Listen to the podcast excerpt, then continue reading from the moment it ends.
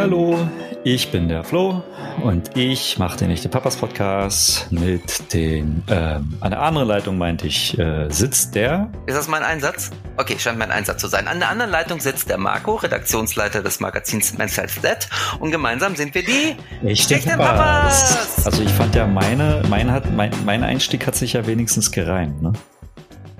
Ach so. Ich stehe eigentlich auf Reime, aber in diesem Fall habe ich es gar nicht so mitbekommen. Naja, Na gut. egal. egal. Ähm, muss ich jetzt in Reimen weitersprechen oder darf ich meine Frage, die ich zum Anfang dir immer stelle, auch ungereimt vortragen? Na komm, wenn dann ein bisschen Challenge, oder? Einmal gereimt, bitte.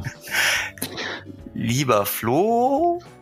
Nein, auf Flo reimen sich nur Sachen, die hier unausgesprochen sein sollen. Okay, also meine Frage ist, Flo, kennst du eigentlich jemanden in deinem Bekanntenkreis, der sich gerade trennt? Man kennt eigentlich nee. immer jemanden. Nein, tatsächlich? Nee, nee, nee. Ich kenne da wirklich niemanden. Also nicht, nicht gelogen, in auch, also ungelogen kenne ich nie wirklich jemanden. Du? Äh, Willst du mir was sagen? nee, so nah dann doch nicht. Aber ähm, also tatsächlich, irgendwie heute hat mir schon wieder jemand irgendwie so, ein, so einen Rosenkrieg erzählt. So, so eine Schlammschlacht irgendwie. Ähm, Vater, Mutter also so, so wie die mit Michael Douglas und Kathleen Turner 1989 mit Danny DeVito. Was du für alte Filme kennst. Ja, genau. So, ich weiß gar nicht, hatten die, hatten die Kinder in dem Film? Oh, da, ich, naja. ich ja, hatten sie. Ja, jedenfalls irgendwie trennen sich leider immer noch viel zu viel Eltern finde ich. Und ähm, viel zu oft ähm, endet das tatsächlich in so einer Schlammschlacht. Und das muss ja nicht sein, irgendwie, weil es tut weder dem Vater gut noch der Mutter gut und es recht den Kindern nicht. Und deshalb, und jetzt ähm, schließt sich der Kreis, sprechen wir heute mit einem Vätercoach, den ich eingeladen habe, der sich halt auf dieses Klientel, auf die Trennungsväter spezialisiert hat. Und äh, finde ich total wichtig, weil ähm, ja da das Leben ja schon ziemlich aus den Fugen gerät und da tut's manchmal ganz gut, einen Coach an seiner Seite zu haben, der dich da wieder auf die Gleise setzt. Ja, ich glaube, der Michael hätte sich einen Coach wie Oliver gewünscht damals. Genau. Oliver Panzau hätte sehr gut Michael Douglas coachen können, aber ähm, ich glaube, ähm, da war er noch zu klein. Naja. Ja, naja, egal. Gut, auf jeden Fall äh, viele wichtige lassen Themen, viele wichtige Fragen. Wir lassen ihn rein und ich freue mich auf den Oliver Panzau. Hallo Olli, schön, dass du bei uns bist bei den echten Papas. Herzlich willkommen. Ja, vielen Dank für die Einladung. Ich freue mich total, ähm, dass ihr mich eingeladen habt und ähm, freue mich auch auf das Gespräch. Ja, das wird total spannend, weil du total spannend bist und auch deine Arbeit. Du arbeitest ja als Coach, als Vätercoach und konzentrierst dich in deiner Arbeit auf Trennungsväter. Und zwar korrigier mich, weil du das aus eigener Erfahrung sehr gut kennst. Magst du uns und unseren Hörern und Hörerinnen einmal deine persönliche Geschichte erzählen, ohne vielleicht zu sehr auszu, weil ich weiß, die ist sehr lang und ähm so genau. Fangen wir mal an. Damals, als ich, ne, also ja, der Hintergrund ist, wie du schon sagst, ähm, kam eigentlich durch die eigene Trennung. Es war 2016 und mit der Trennung ähm, bin ich mir in meiner Vaterrolle eben noch bewusster geworden, ähm, welche Verantwortung ich da eigentlich trage und welche ich da auch übernehmen kann. Wie alt also waren deine Kinder, schon, als ihr euch getrennt bitte? habt? Wie alt waren eure Kinder, als ähm, ihr euch ähm, getrennt die habt? Die waren drei und fünf. Okay. Ja. Und genau, und äh, der Hintergrund, äh, also der, nicht der Hintergrund der Trennung vielmehr, sondern es ist einfach so, ich bin per se, sage ich mal, und da will ich jetzt nicht so weit in meine Geschichte einsteigen, ähm, aber dieses, diese aktive Vaterschaft war für mich persönlich unglaublich wichtig, aus eigener Kindheitserfahrung, sage ich jetzt mal. Ähm, und ähm, deswegen habe ich es mir auch sehr schwer gemacht damals. Habe aber gesagt, ich muss unbedingt in dieser Vaterrolle bleiben. Das war mir unglaublich wichtig. Und ähm, das Gute war eben, ähm, dass wir uns da schon sehr einig waren, die Kinder im Mittelpunkt zu stellen, meine Ex-Frau und ich. Ähm, und dann gibt's ja andere Dinge, die das Ganze emotionalisieren. Aber ich habe sofort gedacht, ja klar, die Kinder betreue ich zur Hälfte.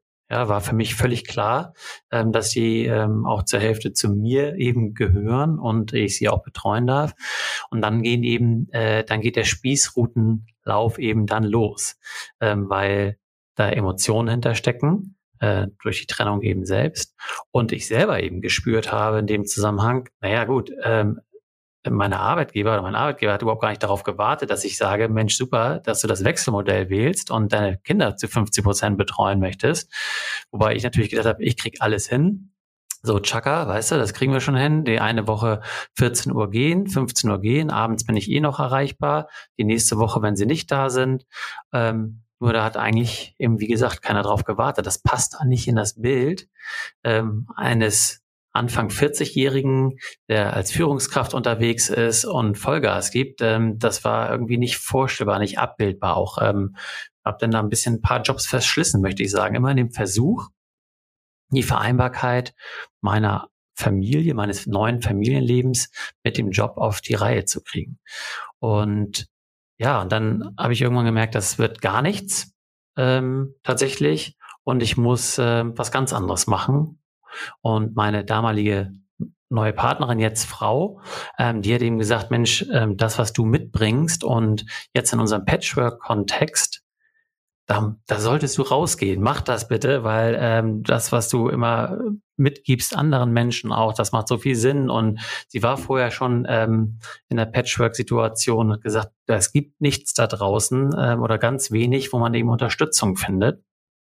Und irgendwann habe ich dann den Mut sozusagen mir zusammengenommen und gesagt, hey, ähm, von der Sicherheit weg in die Selbstständigkeit, beziehungsweise ich habe eine Ausbildung zum systemischen Coach gemacht, um da auch den Background zu haben und dann zu sagen, es macht so viel Sinn, weil ich habe so viel über mich gelernt in dieser Phase, also diese Verantwortung zu übernehmen ähm, für finanzielle Sicherheit, immer noch zuständig zu sein, aber auch nur teilweise für die Kinder die Verantwortung vollends zu übernehmen in dem Kontext.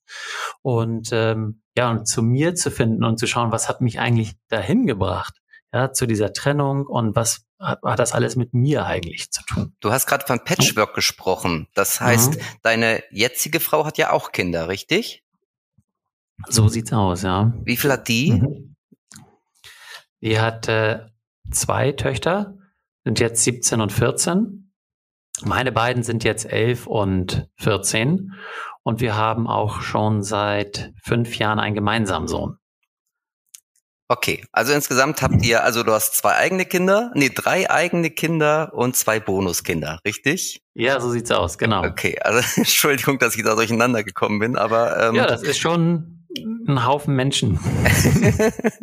Was ist denn das größte Problem bei Vätern nach einer Trennung. Also wenn man das mal alles ähm, herunterbricht, äh, unabhängig jetzt von, von Gründen einer Trennung, ähm, kann man sowas überhaupt verallgemeinern oder ähm, ist das immer individuell zu betrachten? Ja, also so wie du schon eigentlich sagst, kann ich aus meiner Arbeit nur sagen, ähm, es ist natürlich individuell zu betrachten, denn jeder Mensch an sich hat ja einen eigenen Background.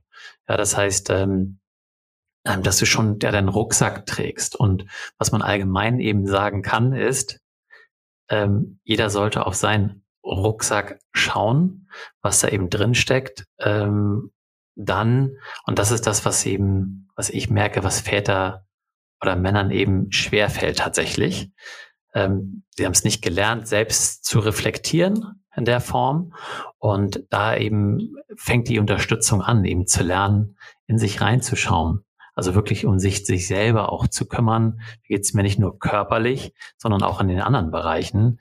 Und genau diese Arbeit eben weg von diesem alten Männer- äh, und Väterrollenbild auf sich zu schauen, weil dann kann ich auch erstmal was verändern, wenn ich sehe, was hat mich eigentlich hier hingebracht. Ähm, aus unserem ich habe auch einen, einen Podcast, Patchwork-Geschichten mit äh, Katharina Grünewald. Und äh, wir haben selber gemerkt in den Gesprächen, die wir führen, ähm, um das jetzt eben doch vielleicht ein Stück zu verallgemeinern, ist eben, dass die Väter zumindest in der Situation nach einer Trennung, wenn sie denn weitergehen, häufig diesen Spagat haben. Also Männer vor allem, glaube ich, sind eben harmoniebedürftig und konfliktscheu. Ja, das heißt, das aus, ähm, ähm, auszuarbeiten, warum bin ich jetzt hier gelandet, findet nicht statt.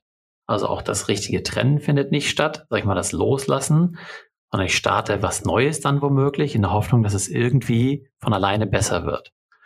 Und dann ist es so, ich stehe dann mit der Ex-Frau dann mit der neuen Frau und in der Mitte stehe ich und dann gibt es vielleicht noch andere Beziehungen, die da äh, schwierig sind und häufig sieht er sich dann selber gar nicht und versucht nur für die eine oder für die andere zu funktionieren und gar nicht auf sich zu schauen. Also das ist wirklich, was wir immer wieder er erleben, ähm, dass dieser Spagat enorm schwierig ist. Okay, also verstehe ich das richtig, dass Männer sozusagen die Trennung nicht richtig verarbeiten, sondern sich stattdessen in was Neues stürzen, um das einfach zu überdecken? Ist das so gemeint? Ja. Okay. Genau, eher flüchten, als wirklich das bewusst ähm, anzunehmen. Ja. Heißt das, dass die meisten quasi auf allein auf weiter Flur sind, beziehungsweise sich nicht unbedingt die Hilfe suchen, die es vielleicht in solchen Situationen dann halt braucht für sie? Ah, danke für die Steilvorlage. Ähm, ja, also das, weil das ist ja klar, weil das ist eins der Themen, ähm, die ich natürlich so bewusst wahrnehme und jetzt, wie er vielleicht auch schon mitbekommen hat, die neueste Studie von Plan International, kann sie jetzt vielleicht diskutieren, aber das, die ginge, ähm, wurden Männer zwischen 18 und 35 befragt und ich meine, das ist eine neue Studie und 71 Prozent dieser Männer ähm, sagen auch noch heute in 2023, dass sie eben keine Hilfe suchen bei Problemen, weil sie eben in dem Glauben sind, Dinge alleine lösen zu müssen. Also das ganz klassische männliche Problem, sage ich jetzt mal. Ähm, was ich so ein bisschen gehofft habe, dass das über die Generationen schon ein Stück besser geworden ist. Aber es sind 71 Prozent, das finde ich schon krass. Und das ist genau das Thema. Ähm, ja, sie wollen es alleine mit sich lösen, einfach weitermachen. Und das ist genau der Punkt. Was können Männer oder Väter vielleicht ganz gut, gerade in der Trennung, wo dann ganz häufig eben auch so dieses Rollenbild, das Alte, was verfestigt in uns ist, dann uns wieder dahin bringt. Das heißt häufig eben die Mutter, die die Kinder an sich bindet oder sagt, ich bin für die Kinder zuständig und der Vater, der dann eben sagt, okay, ich bin fürs Bezahlen zuständig, für die finanzielle Sicherheit. Und das wird dann erstmal einfach so hingenommen und dann weitergearbeitet, mehr getan, mehr geleistet, anstatt sich dann auch mit sich zu beschäftigen, Hilfe in Anspruch zu nehmen. Es gibt immer mehr. Ansonsten würde ich das ja auch gar nicht machen können. Das wäre natürlich toll, wenn ich das anbiete, aber gar keiner kommt. Ähm, aber es ist noch ein langer Weg. Das äh, merke ich eben auch. Da muss man eben ganz ehrlich sein. Ähm, ich, und, und, es ist auch sehr volatil. Ne? Die, ähm, die suchen Hilfe und Männer eben die Hilfe suchen heutzutage brauchen meines Erachtens auch noch einen geschützten Raum. Also anders als die Frauen, die sehr gerne mit den Informationen rausgehen, die sich austauschen, die nach Hilfe suchen, ähm, ist hier ein geschützter Raum notwendig. Okay. Oh, ähm, mich würde mal interessieren, ob du in deiner Arbeit eigentlich unterscheidest zwischen Väter, die verlassen wurden und Männer, die selbst den Schlussstrich gezogen haben, also die gegangen sind. Gibt es da einen großen Unterschied oder würdest du sagen, das ist zu vernachlässigen? Naja, also es gibt mal einmal rein von der Entwicklung, von der persönlichen Entwicklung natürlich einen großen Unterschied, der, der jetzt nicht spezifisch auf Männer oder Väter ähm, äh, anzuwenden ist. Derjenige, in, in dem Fall, wenn sich nicht einfach so gemeinsam getrennt wird, was ja häufig nicht der Fall ist, ähm, ist es so, dass der, der sich trennt, einfach schon weiter ist. Also in diesem Prozess des Loslassens hat dieser Mensch ja, selbst wenn er es nicht bewusst macht, also der Vater, der Mann, hat dann ja eben schon ähm, für sich entschieden, dass er weitergeht. Und häufig trifft es ja den anderen ähm, dann eben unerwartet. Das heißt, und dann ist es womöglich auch schmerzhafter und deswegen sind sie in unterschiedlichen Phasen des Loslassens. So, insofern ist in meiner Arbeit natürlich einen Unterschied da drin. Also Männer, die ähm, verlassen wurden, eben in einer wesentlich tieferen Trauer meistens sind, während die, die gehen, eben und dann eben typisch männlich schon ein ganzes Stück voran sind. Dann häufig eben auch mit schon einer neuen Frau an Bord sozusagen. Also ne, die bessere, schönere, grünere Wiese war bei mir übrigens auch nicht anders. Ich will mich da auch nicht rausnehmen, ähm, dass nachher irgendwie der Wunsch da ist, Mensch, da ist es besser, ähm, da komme ich in meiner Beziehung besser voran. Und das ist völlig unabhängig davon, wer die Trennung letztendlich anstrebt, oder? Ob Mann oder Frau? Ja, genau. Aber man kann jetzt nicht sagen, dass es eine Tendenz gibt hinsichtlich Männer verlassen häufiger oder Männer werden häufiger verlassen. Also ich gehe mal davon aus, dass vielleicht mhm. in, bei deinen Klienten äh, sie eher tendenziell eher verlassen werden, weil, wie du schon sagst, man dann einfach noch nicht so weit ist wie die Partnerin oder der Partner. Aber so lässt es sich auch pauschalisieren oder ist das wirklich 50-50? Oder es gibt ja auch noch. Also da gibt's, ich glaube, da gibt es Statistiken zu. Ich bin jetzt nicht der Riesenstatistik-Fan. Ähm, wenn ich darüber stolper, dann ähm, ist das ganz schön. Ich glaube, es tatsächlich sind mehr Frauen, ähm, die sich trennen als Männer. Ähm, Frauen sind aber auch wenn man so will, in diesen Statistiken leidensfähiger. Also während Frauen eher lange versuchen, irgendwie es besser zu machen, die Hinweise geben, sagen, lass uns mal das machen, lass uns mal Paartherapie machen. Auch da sind häufig eben das Hilfesuchende, der, der Anstoß bei der Frau. Und irgendwann ist dann der Punkt, ähm, nee, mir reicht's, ich gehe. Und der Mann, sag mal, der simmert so dahin. Es soll jetzt nicht despektierlich äh, klingen. Ähm, der ist nicht veränderungsbereit. Und der, der sich trennt, in der Regel macht ja diese Entscheidung mit sich selbst aus. Das heißt, es passiert alles in sich drin, spricht vorher gar nicht drüber. Und es ist dann eher eben genau dieses so, und tschüss und stößt über die Klippe, möchte ich mal sagen. So fühlt es sich dann ja an. Also das kann man schon so ein bisschen unterscheiden. Und um auf die Frage so zurückzukommen, also es kommen nicht nur Männer zu mir, die ähm, die Trennung eben ausgesprochen bekommen haben, sondern ich habe da wirklich eine große Bandbreite. Ähm, es geht auch häufig um Gehen oder Bleiben, ähm, die da feststecken. Ähm, aber ich habe auch welche, die eben auch in diesem Patchwork-Kontext sind. Ne? Deswegen, weil ich das ja auch erlebe, eben die eben, dass ich eben meinte, neue Partnerin, einmal Patchwork-Familie und dann denkst du, kannst weitermachen wie vorher. Da kommen natürlich neue Beziehungsprobleme auf dich zu, äh, die eben komplexer sind. Und da spätestens da irgendwann merkst du, äh, es geht gar nicht ohne Hilfe oder es wird immer schlimmer, dann trenne ich mich nochmal und nochmal. Ja, es ist dann immer in der Hoffnung, irgendwann wird's besser. Genau, in diesem ganzen, ganzen Wust, äh, sage ich jetzt mal, das zu sortieren, da bin ich äh, dann gerne Ansprechpartner. Hm.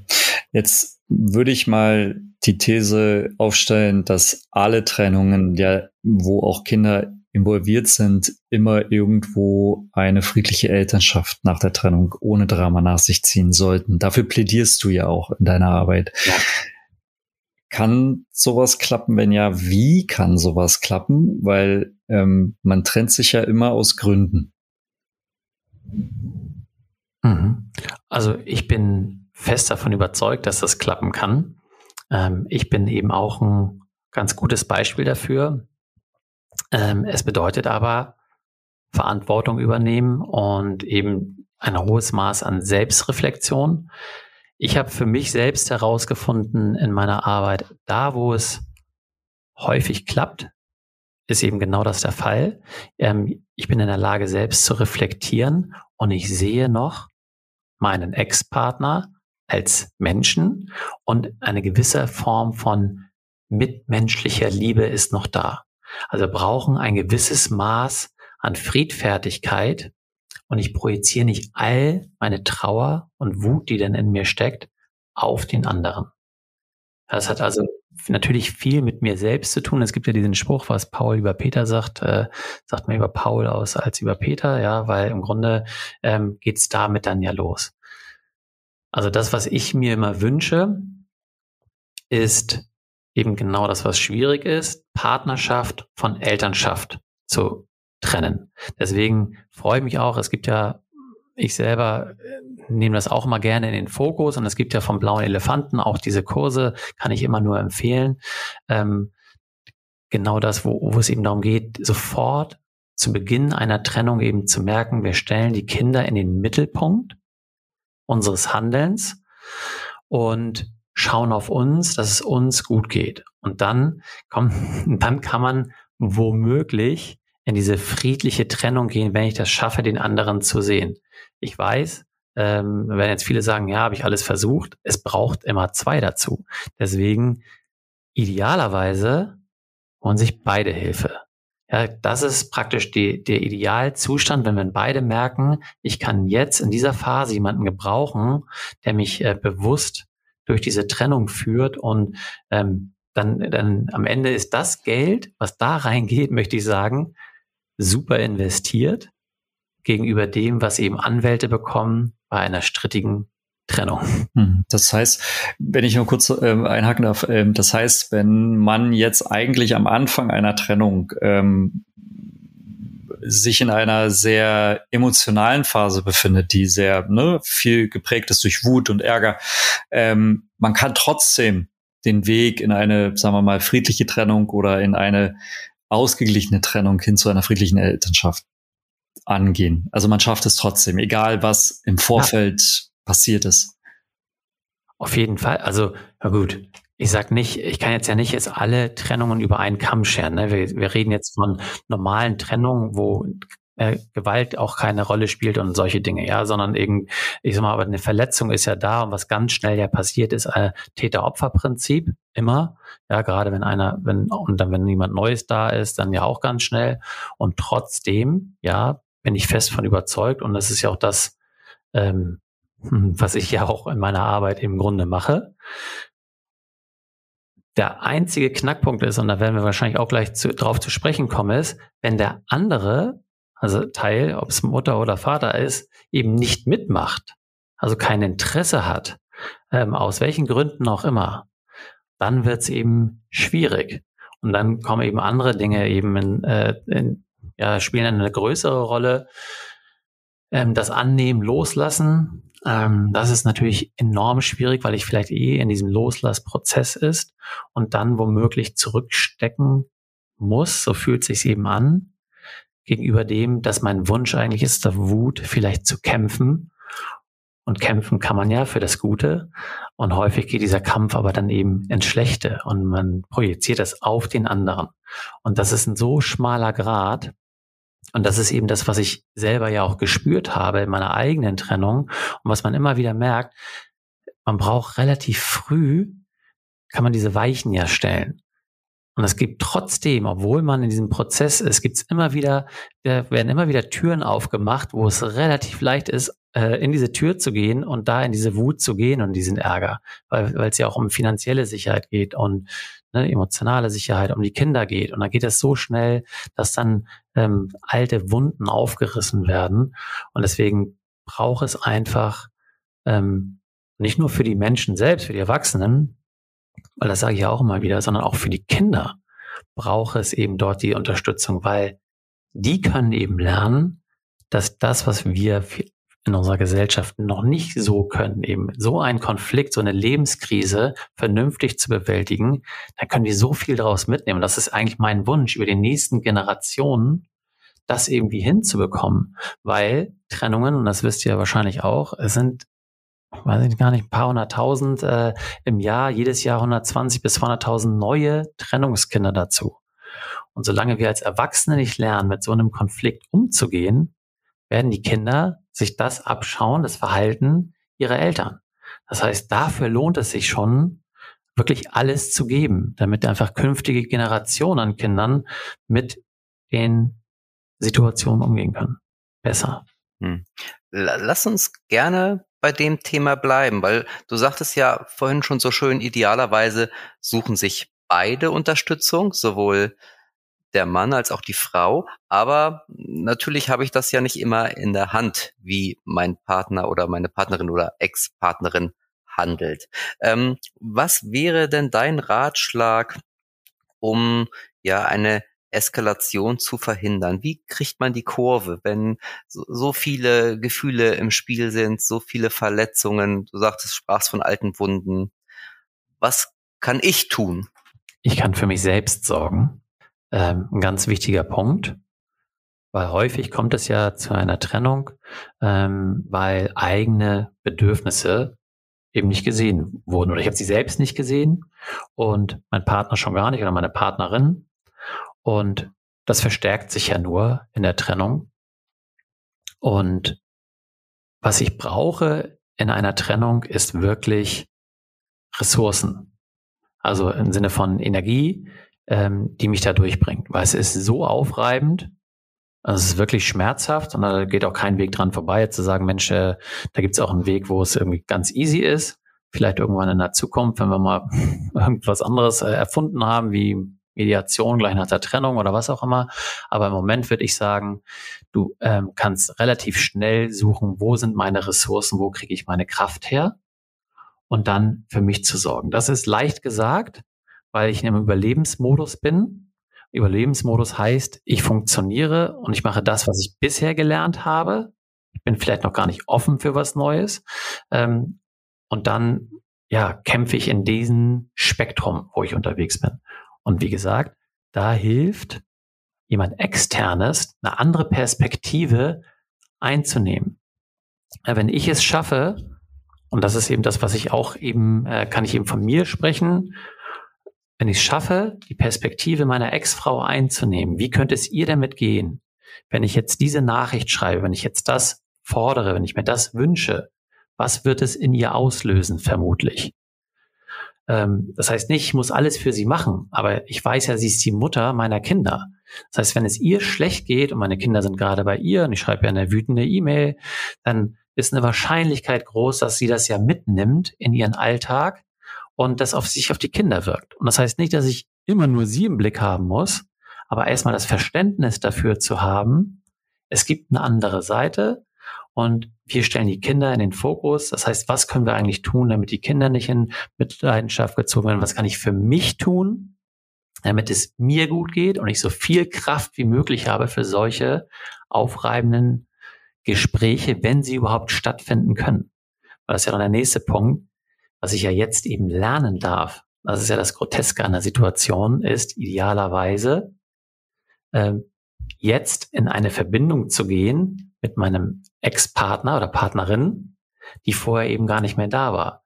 Weil ich muss, ja, Eltern bleiben. Also wir sind Eltern für immer. Das heißt, die Kommunikation wird für immer stattfinden. Und sie darf verbessert werden über die Zeit, anstatt zu sagen, ich trenne mich, das heißt, ich lasse alles los, das funktioniert eben nicht sondern wir sind für immer als Eltern verbunden. Das heißt, die Verantwortung, die ich eigentlich habe, nachdem ich eben auch natürlich meine Wunden geleckt habe, äh, für mich was getan habe, weiß ich, wir haben auch noch was aufzuarbeiten. Hm. Jetzt ist das ja schon, wir sind gerade in dem Thema, ähm, Bedürfnisgelage würde ich mal behaupten. Ne? Also du hast das, du hast die Bedürfnisse der Kinder. Die sollten natürlich ideal, idealerweise im Fokus stehen. Dann haben wir die, die Bedürfnisse natürlich des Ex-Partners, der Ex-Partnerin und dann die eigenen Bedürfnisse. Es ist ja relativ schwierig, glaube ich, da eine Balance zu finden. Gerade wenn es aufreibend ist. Und das ist es nun mal in dem Fall. Aber jetzt sagst du, ähm, im besten Fall nimmt man die Perspektive des Ex-Partners, der Ex-Partnerin ein. Ich empfinde das persönlich als sehr, sehr schwierig, weil es ja eigentlich, wenn ich es nicht gewohnt bin, mich in andere Rollen hineinzuversetzen, ja doch noch viel mehr abverlangt. Wie, wie kann ich das schaffen, das einzunehmen, weil es sagt sich so einfach. Jetzt nimm mal, ne, überleg mal, wenn du, bevor du diese E-Mail abschickst, bevor du die WhatsApp abschickst, nimm doch mal, schau, überleg doch mal, was, was macht das mit, mit dem, mit der anderen oder mit dem anderen? Das ist immer so leicht gesagt, aber wie gelingt einem das? Gibt es da irgendein Stoppschild, um dann darauf zu achten? Ja, damit wollte ich auch nicht sagen, dass es leicht ist, sondern nur sagen, es ist das, was, äh, wie das so häufig ist? Die Dinge, die ich möchte und die Dinge, die ich brauche. Also was brauche ich dann, um das, äh, um in der Lage zu sein, das zu können? Und deswegen sage ich ja, es ist so wichtig, dann auf die eigenen Bedürfnisse zu schauen, was brauche ich, um in meiner Kraft zu bleiben. Und das anzunehmen ist auch schon schwierig. Ich, hab, ich hatte jetzt auch gerade einen Klienten, der er wollte es unbedingt vom Kopf. Er wollte funktionieren und er hat es einfach nicht geschafft. Er war in diesem Überlebenskampf und hat gesagt, ich versuche es. Hat auch nicht seine Erfolge gesehen über die Zeit. Ich habe ihn über einen längeren Zeitraum ähm, ähm, begleitet und es fiel ihm so schwer, dann zu erkennen, wie viel er schon reflektiert, wie viel er schon zu sich kommt, wenn, wenn es nur kleine Momente sind, weil es ist immer ein Prozess. Und das ist eben vielleicht eins der nächsten Probleme, zumindestens bei Männern oder Vätern, ist eben, wir wollen sofort Lösungen. Wir sind ja so lösungsorientiert. Das heißt, es muss schnell gehen. Ja, merke ich auch ganz häufig, mach mal einen Termin bei Olli und danach ist schwupps alles weg. und das funktioniert so nicht. Und ich darf dann anfangen zu lernen. Und ich habe auch nicht gesagt, weißt du, ähm, ja, du musst sie sofort verstehen, die Ex-Partnerin. Aber allein das Bewusstsein dafür, dass es da eben noch eine andere Seite gibt und dass es einen Einfluss hat. Und wenn ich das schon nicht schaffe, sie zu sehen, dann sage ich so, aber wenn es ihr besser geht, geht es mir besser. Und mir geht es auch dann finanziell besser, also uns beiden. Ja, so, darum geht's ja. Und am Ende dann den Kindern besser.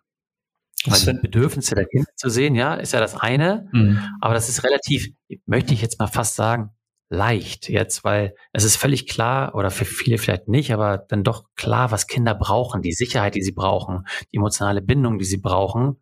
Aber ähm, wenn wir es nicht schaffen, als Eltern das vorzuleben, ja, und Kinder haben ja, das wisst ihr auch, so feine Antennen. Die spüren ja alles, ja, die spüren ja jeden Konflikt und wie du drauf bist. Das heißt, je früher du anfängst mit dir klar zu kommen, mit dir ins Reine zu gehen und mit der äh, mit der Ex-Partnerin, desto besser ist es. Und das ist für einige braucht es eben länger. Mhm. Und das ist aber auch okay. Du kannst auch nach Monaten anfangen aber irgendwann solltest du es. Mhm. Ich finde das ganz spannend, was du gerade sagtest, dass es ja eigentlich eine gewisse ähm, Verbindung zwischen all den einzelnen Schritten halt gibt, beziehungsweise dass man einfach schaut, äh, weil wenn das, das, wenn, wenn jetzt A passiert, dann B passieren kann und dann vielleicht auch C passieren kann. Also im Grunde genommen so ein bisschen wie Schach. Man muss halt schauen, dass, wenn man überlegt, welche Schritte man geht, was löst man am Ende des Tages vielleicht damit aus, kann vielleicht schon helfen.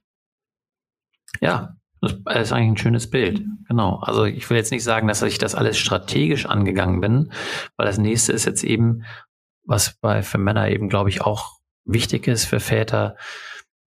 Äh, viele spüren vielleicht jetzt als neue, aktivere Väter, dass sie eben ihre Kinder nicht verlieren wollen. Und das ist so dieses, dieses Herz, ja, dieses auf die Intuition auch ein Stück vertrauen. Nicht in diesen alten Kampfmodus, Machtmodus zu gehen, ja, und eben jemanden klein machen zu unterdrücken. Das ist mir ja der nächste Punkt, wo häufig sich ja dann auch vielleicht die Ex-Partnerin wiederfindet in diesen, ähm, in diesem ungleichen Gefüge vielleicht, wenn es keine Beziehung auf Augenhöhe war, dass dann eben der Partner irgendwie versucht, eben über das Geld womöglich jemanden unter Druck zu setzen. Es geht hier nicht um Druck, sondern um irgendwie um Liebe, ums Herz. Ja, so blöd es sich ihm auch anhört, es ist zwar ein gebrochenes da, am Ende geht es im Leben, möchte ich zu sagen, das soll jetzt nicht irgendwie pathetisch oder sowas klingen, aber es geht um Liebe.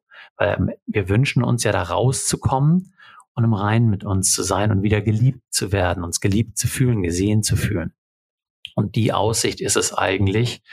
Und wenn es eben erst in einem halben Jahr ist oder einem Jahr, aber die Aussicht, diese Vision, und nochmal, ist ganz wichtig, nicht frisch getrennt, habe ich nicht sofort eine Aussicht, irgendwie cool, in fünf Jahren werde ich wieder glücklich sein. Das nicht. Aber irgendwann kommt der Moment, wo ich das schaffe und das ist auch, wo ich mit meinen Klienten ja dann auch ansetze und sage, es macht Sinn, ein Vision Board zu erstellen, diese Vision zu haben von, wie das Leben danach aussehen kann, dass es auch schön werden kann. Da muss ich nicht im, darin verweilen in der Vergangenheit, in dieser Verbindung mit dem Alten, sondern kann mich mehr und mehr lösen und das Neue anstreben. Und da spielt auch die mhm. Ex-Frau dann eine Rolle, nämlich man kann eine gute Beziehung zu seiner Ex-Frau haben, sogar freundschaftlich. Das, also äh, habe ich ja bei dir das Gefühl, dass du da eine gute Lösung gefunden hast und in guten Kontakt bist mit, mit deiner Ex und ähm, mit allen Kindern. Aber es ist Arbeit. Und ich habe oftmals so das Gefühl, dass es Vätern immer noch schwer fällt, nach der Trennung präsent für ihre Kinder zu sein. Ähm, ich frage mich tatsächlich jetzt, woran liegt das? Liegt das, also machen wir es uns selbst schwer als Väter oder ist es vielleicht ein veraltetes Familienrecht, was uns da ähm, in die Quere kommt? Was ist da deine Erfahrung in deiner Arbeit? Ja, es ist wahrscheinlich irgendwo was von beiden. Es ist ähm, ein Gemengelage, möchte ich sagen. Mhm, weil Familienrecht ist sicherlich äh, ein sehr schwieriges Thema, wenn wir da jetzt drauf eingehen, weil auch das habe ich selber auch gemerkt. Also grundsätzlich als Vater hast du schon auf dem Amt oder auch was jetzt meine eigene spätere Hochzeit anging, da wurde ich auch mehrfach gefragt, ob das denn meine Frau wirklich so will, dass der den Namen behält. Und ich habe gesagt, ich saß direkt da, ja, und ich habe gedacht, so, die tun so, als würde ich sie irgendwie, als würde ich irgendwas mit ihr machen. Das ist ganz seltsam. Und das Familienrecht an sich ist schwierig und kompliziert. Es ist nicht einfach zu lösen. Und die, die ihm sagen, ähm, ich möchte meine Kinder sehen haben, und da gibt es genügend Fälle, leider eben, wo es den Vätern verwehrt wird oder wo es so viel leichter ist, ähm, der Mutter das zuzusprechen, wo der Vater der Böse ist, sage ich jetzt mal. Und ich merke ich bewege mich so auf dünnem Eis und äh, weil da gibt's ganz viele Mütter, die da sofort jetzt hochspringen würden, Väter eben auch, weil das ist so emotionsgeladen. Und deswegen sage ich auch mal, meine Vision ist eigentlich davon wegzukommen. Es gibt es zwar, aber das eigentlich aufzulösen, eben gar nicht erst in diesen Kampf zu gehen, gut, schlecht, was ist gut und schlecht jetzt hier, weil es gibt nur ein Gut und das ist eben beide sind auskömmlich miteinander irgendwie. Das muss es eigentlich irgendwie sein. Und wenn es, und da bin ich ja mal so ein schöner Freund von der Ellie Chips, und wenn es daran liegt, dass die, meine Ex-Frau so in ihre Mutterrolle dann aufgeht und dieses alte Rollenbild annimmt und sagt, die Kinder gehören zu mir, dann kann ich in die Verantwortung gehen als Mann, als Vater und führen. Also ich kann auch diese Kommunikation führen. Das hört sich auch wieder sehr einfach vielleicht an, aber sagen, was brauchst du denn? Und was sind denn die Ängste, die dahinter stehen, dass sie ihre Kinder verliert? Die Ängste habe ich ja auch. Beide haben unglaublich viele Ängste. Und wahrscheinlich ist, je jünger die Kinder sind, ist die bei den, bei den Müttern noch größer, ihre Kinder zu verlieren, wenn der Vater auf einmal mehr Anteile nimmt. Und diese Ängste auch, das ist eben das Schwierige, in diesem Vertrauensbruch einer Trennung trotzdem aussprechen zu können, anzuerkennen und damit zu arbeiten. Das ist eigentlich die Herausforderung, aber da, wo, wo man es schafft, dann gesehen zu werden, beide Seiten und dann abzuwägen. Und dann hilft vielleicht auch eine Unterstützung wie ein Jugendamt, wenn ich, aber wie gesagt, ich muss schon ein hohes Maß an Reflexionsfähigkeit haben. Das ist nicht ganz leicht. Und die Männer, um das nochmal ganz kurz zu sagen, ja, ähm, ich habe es vorhin schon kurz erwähnt, sie ähm, kommen dann schnell in diese Rolle. Ja gut, dann, die sind jetzt bei der Mutter. Ich, ich sehe sie jetzt alle zwei Wochen, ganz klassisch. Und das heißt eben, wir kommen in ein Residenzmodell und ich muss zahlen. So, kann ich das zahlen? Weiß ich nicht. Womöglich ist da noch ein Haus mit dem Spiel. Das heißt auch, und die kommen ganz schnell auch ans Existenzminimum und kommen in diese, diese klassische Versorgerrolle und fühlen sich da ausgenommen und auch nicht gesehen. Und dann geht's natürlich ganz schnell ähm, dann sind sie eben fürs Wochenende da, erleben den Alltag aber nicht mehr mit. Deswegen, ich bin ein Freund des Wechselmodells, weil aktive Vaterschaft bedeutet eben nicht nur der Sugar Daddy am Wochenende zu sein. Das heißt nicht, dass das alle sind, aber nur die Kinder zu bespaßen, zwei Tage lang oder zweieinhalb Tage lang Vollgas geben und sie dann wieder abzugeben und der Alltag macht die Mutter. Ähm, das ist mir zu einfach, mir persönlich. Und äh, mein Wunsch ist, dass da mehr Verantwortung übernommen wird. Mhm. Gut, dass du es gerade sagtest. Das wäre nämlich auch meine nächste Frage gewesen. Ähm, kannst du aus deiner Arbeit heraus den Trend zum Wechselmodell äh, bestätigen? Also ist das wirklich so, dass es ähm, dahingehend äh, funktioniert? Kann das dauerhaft funktionieren? Weil wir ja letztendlich auch noch sehr viele Väter haben, die sich vorher auch in dieser Versorgerrolle befunden haben. Also ne, das Thema Arbeitszeiten, weil Wechselmodell bedeutet ja auch dann eben im Alltag noch viel mehr eingebunden zu sein. Das haben wir ja vorhin schon mehrfach, das hast du ja auch mhm. erzählt, 50 Prozent und so. Ist das, siehst du das oder eher ein Randphänomen? Ja, ich würde sagen, es ist zwar nach wie, also es, es ist ein Randphänomen. Also es ist mehr im Kommen, ja. Der Wunsch ist da. Und das ist immer eine Frage zwischen Wunsch und Wirklichkeit. Wir haben jetzt schon viel darüber gesprochen. Und ich kenne es ja auch aus meinem eigenen Leben. Es ist wirklich eine Herausforderung. Aber es lohnt sich dafür, also für mich zu kämpfen, nicht gegen die Mutter, nicht falsch verstehen oder sowas, sondern eben einfach zu sagen, was möchte ich? Und das ist eben nochmal ganz wichtig es muss ja nicht zwingend das eine oder andere Modell sein. Es gibt ja auch Zwischenlösungen. Wichtig ist, was ins Leben passt. Und es kann ja auch Sinn machen, dass ähm, wenn ich vorher als Vater eben fast nie da war. Ich war nur auf Reisen, wie auch immer. Und dann auf einmal für die Kinder zu sagen, also weil ich mir wünsche und sage, oh, ich habe Angst, meine Kinder zu verlieren, das ist mein Wunsch, deswegen möchte ich sie 50 Prozent betreuen, aber die Kinder kennen dieses Modell gar nicht und meine Ex-Partnerin auch nicht. Dann sofort dahin zu wechseln, da wird auch kein Jugendamt mitgehen, weil die würden auch sagen, naja, ähm, was kennen die Kinder denn? Und das heißt aber auch nicht, dass es in Stein gemeißelt sein muss. Das ist immer, wir haben ja immer diese Angst, das wird nie anders werden. Und dann verliere ich die Kinder den Zugang. Und da möchte ich eben auch die Angst vornehmen, sondern zu sagen, ja, stimmt, im Moment nicht, aber dann lass uns das doch mal, und das ist eben so wichtig in der Kommunikation, dann lass uns mal Residenzmodell für drei Monate, sechs Monate, für einen Zeitraum, wir gewöhnen uns dran und dann noch ein oder zwei Nachmittage dazu. Aber dafür ist eben dann die Kommunikation so wichtig. Und man kann es ja womöglich auch anpassen. Aus meiner eigenen Geschichte kann ich eben sagen, ich, habe ich euch auch erzählt, ich wollte das unbedingt. Ich war auch ganz anders eingebunden und deswegen bin ich da auch wie von der Wand gelaufen, aber versucht alles möglich zu machen, dass das eben klappt. Empfehlen würde ich immer zu schauen, was geht denn eigentlich? Was macht irgendwie Sinn? Also nicht aus der Angst heraus handeln, sondern eben, was wirklich ins System eigentlich auch reinpasst, weil dann sind ja auch die Eltern entspannter, wenn man Gesprächsbereitschaft zeigt, Veränderungsbereitschaft und eben es für beide Seiten passt.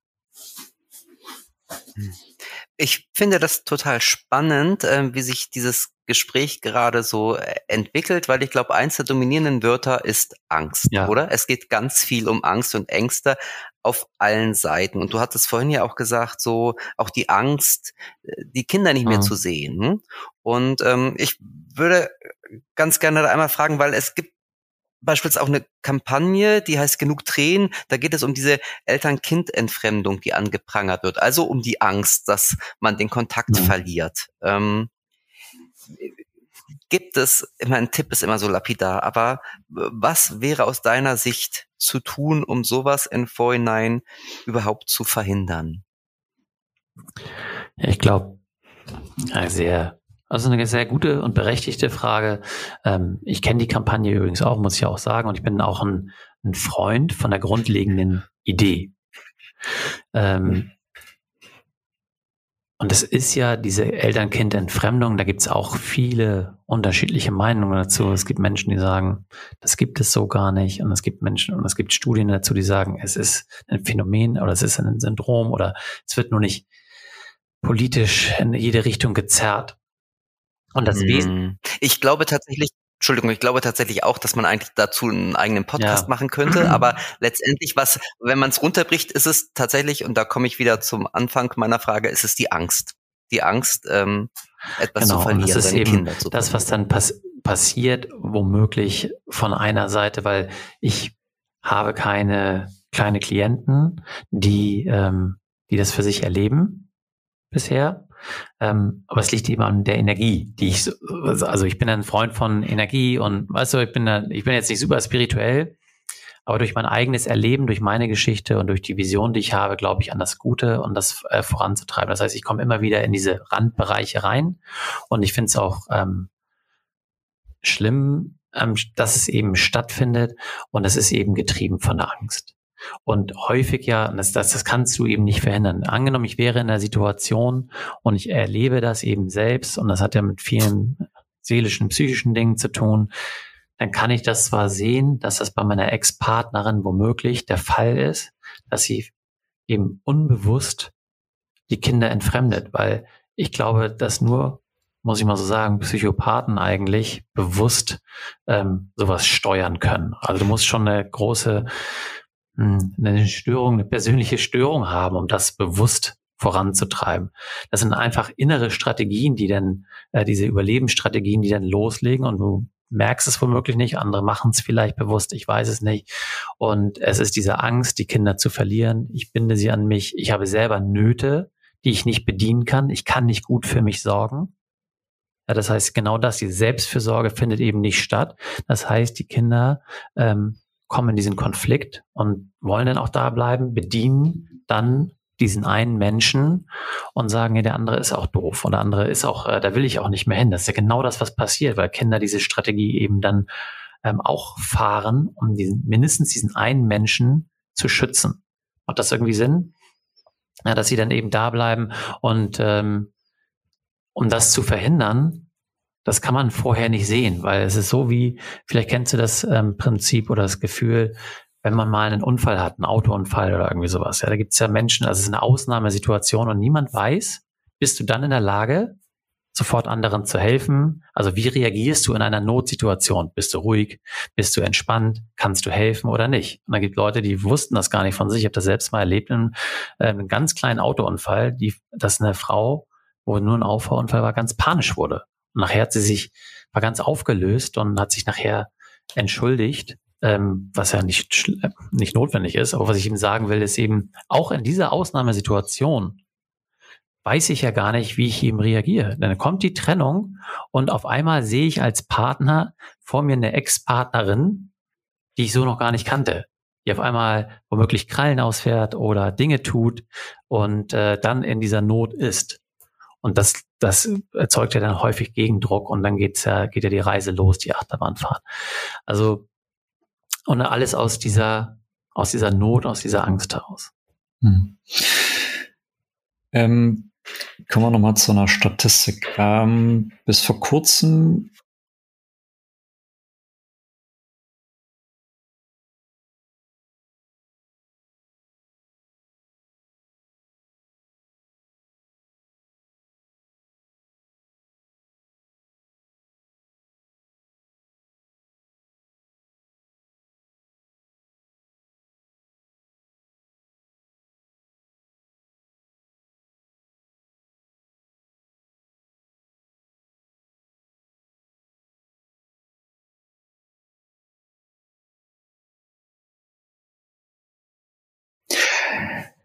Genau, kommen wir nochmal wieder zum statistischen Teil. Ähm, vor kurzem kam eine Statistik raus, die besagt, dass die Zahl der alleinerziehenden Väter angestiegen sei.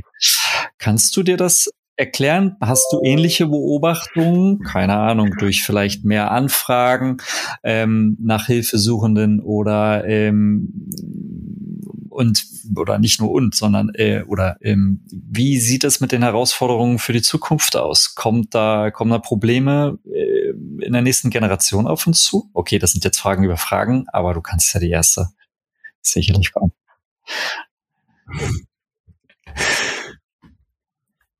Ähm, ja, also erstmal möchte ich insofern darauf eingehen. Ich ähm, habe mir die Statistik vorher auch nochmal angeschaut. Ich kannte sie tatsächlich nicht und bin aber auch von dieser Statistik möchte ich sagen, insofern kein Freund, weil ich eher, ich bin ja keine Wortpolizei, aber das äh, Thema alleinerziehend gegenüber getrennt erziehend wird statistisch nicht erfasst.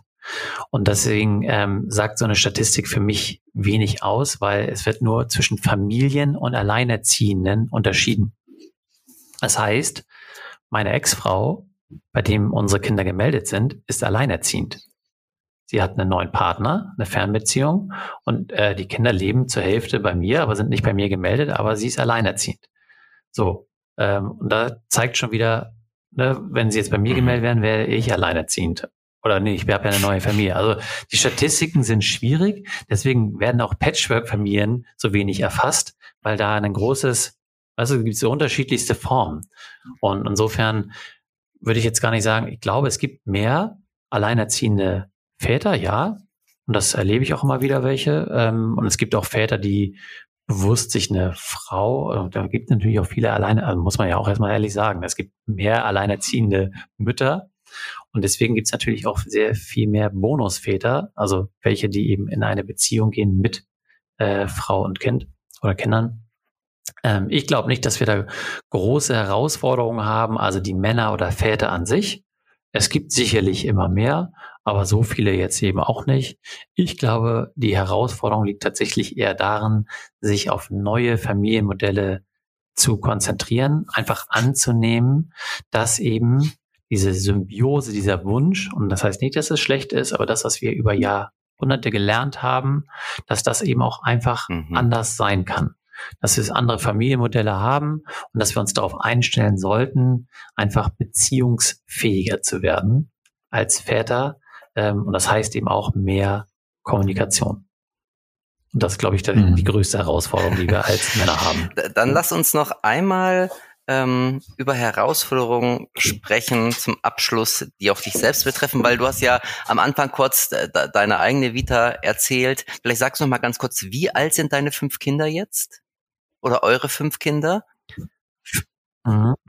Fünf, elf, zweimal 14 okay, und 17. Also die ganze Bandbreite. ähm, da kann man sich vorstellen, allein wenn man, äh, wenn das leibliche Kinder wären mit einer Frau, wäre das schon eine ziemliche Herausforderung. Ähm, in Konstellation mit mehr Leuten noch eine größere Herausforderung. Trotzdem funktioniert es bei euch und bei vielen anderen Familien auch. Ähm, andere wiederum scheitern, glaube ich, daran oder finden es doch sehr schwierig. Gibt es ein Patchwork-Geheimrezept, das du uns verraten kannst und vor allem den Hörer und Hörerinnen? Also für mich ist das Geheimrezept tatsächlich Persönlichkeitsentwicklung. Wenn ich diesen Weg gegangen bin aus einer Trennung und äh, für mich aufgearbeitet habe, was eigentlich, wer bin ich eigentlich und was hat mich hier hingebracht und wie möchte ich in Zukunft mein Leben gestalten, dann bin ich in der Lage oder kann ich mich in die Lage versetzen, all diese Beziehungen zu sortieren.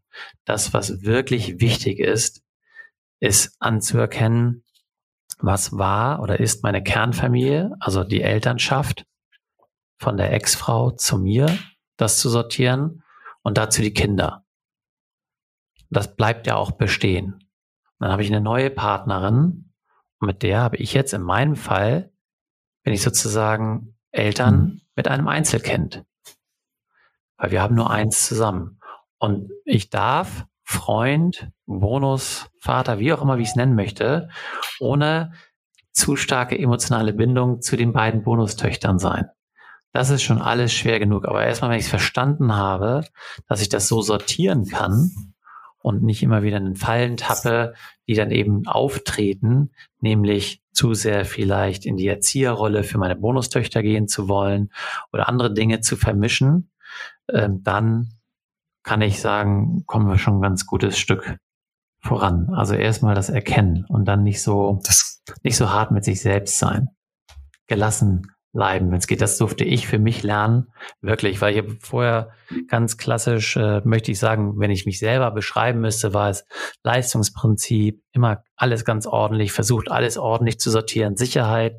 Und ich durfte wirklich lernen, gelassen zu werden und Dinge hinzunehmen anzunehmen, erstmal zu schauen und zu beobachten. Ansonsten wirst du wahnsinnig nach verschiedenen Kontext, Level, ja. die du da in so einer Patchwork-Familie gleichzeitig ähm, durchlebst. es ist Champions League, sage ich immer. Also was Beziehungen angeht, wirklich. Also da kannst du so viel über dich selber lernen. Man sagt ja auch, Kinder sind ein Spiegel einer selbst und dann hast du aber auf einmal dann andere Kinder da und du darfst so viel lernen und äh, das ist ja das Schöne und offensichtlich habe ich mich ja, ist das jetzt ja auch mein Weg. Und jetzt noch einen ganz kleinen, also den Fünfjährigen zu sehen in diesem Kontext und wie sich jeder jetzt entwickelt äh, mit fünf Kindern, da kannst du so viel lernen. Aber es darf auch anstrengend sein. Also ich meine, ja, also ganz ehrlich, jetzt zu sagen, bei dir, Mensch, das klingt ja alles toll, ist nicht alles das sage ich auch mal wieder, ist nicht alles rosa-rot bei uns, überhaupt nicht. Aber ähm, wir lernen immer mehr dazu, vernünftig daran zu arbeiten an den Dingen. Und das ist das Wesentliche, nicht irgendwie einfach nur das Schlechte zu sehen, sondern das Gute und dann eben zu sagen, hey, das kann auch ein Familienmodell sein für andere, aber es bedeutet Arbeit. Aber meine, eine Kernfamilie eben auch. Wir schleudern oder wir, nee, wir schlittern vielmehr ja immer rein in diese Familiensituation. Und die meisten nehmen ja auch nicht da irgendwie ne, eine, vorher ein Buch zur Hand, vielleicht ein paar mehr, aber sagen so, was muss ich denn jetzt tun? Sondern es passiert.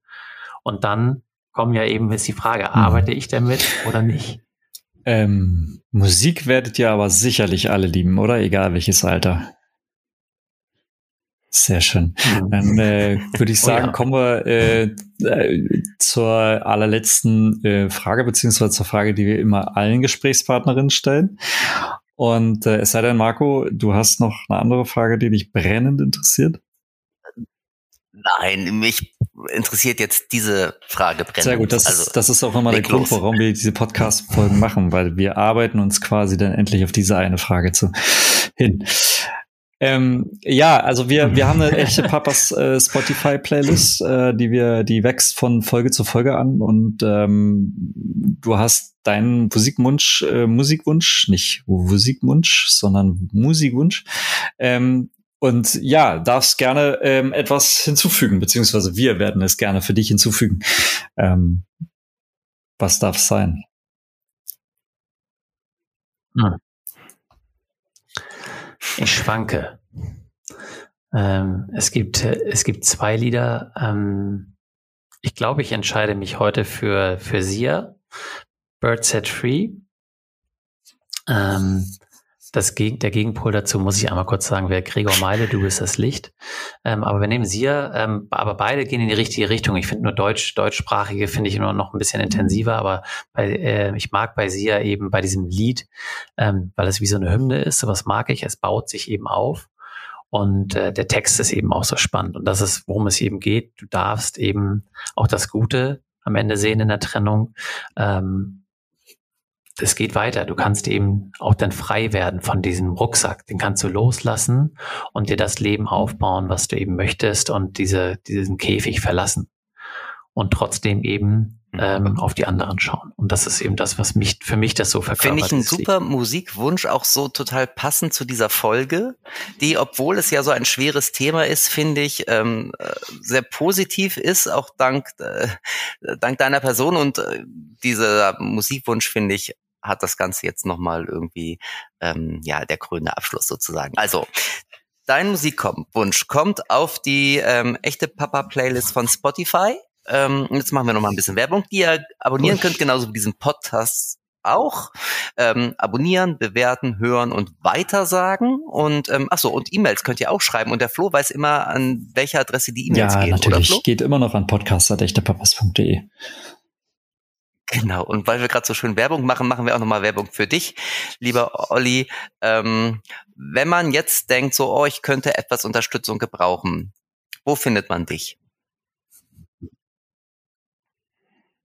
Ja, ich habe eine eigene Website, ähm, oliver-panzau.com.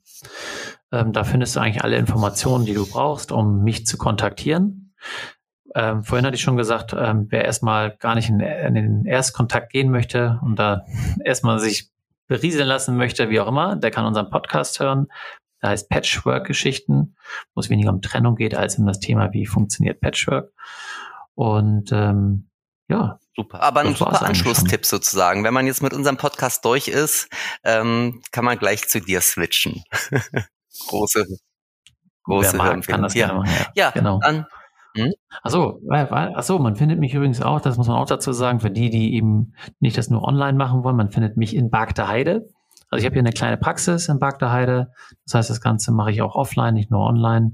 Ähm, also wer aus dem Norden kommt, aber nicht einfach vorbeikommen, besten Gut. Freund. Okay, wissen wir Bescheid. danke für den Tipp und danke für deine Zeit, dass du heute bei uns warst und genau. uns mal Einblicke gegeben hast in das Thema Trennung. Schön, dass du da warst. Ja, also, vielen Dank. Ähm, wir hören dich vielleicht im Podcast und alle anderen hören wir hoffentlich in 14 Tagen wieder bei der nächsten Folge. So machen wir das. Bis, Bis dann. dann. Macht's gut. Ciao. Tschüss. Okay. Ciao.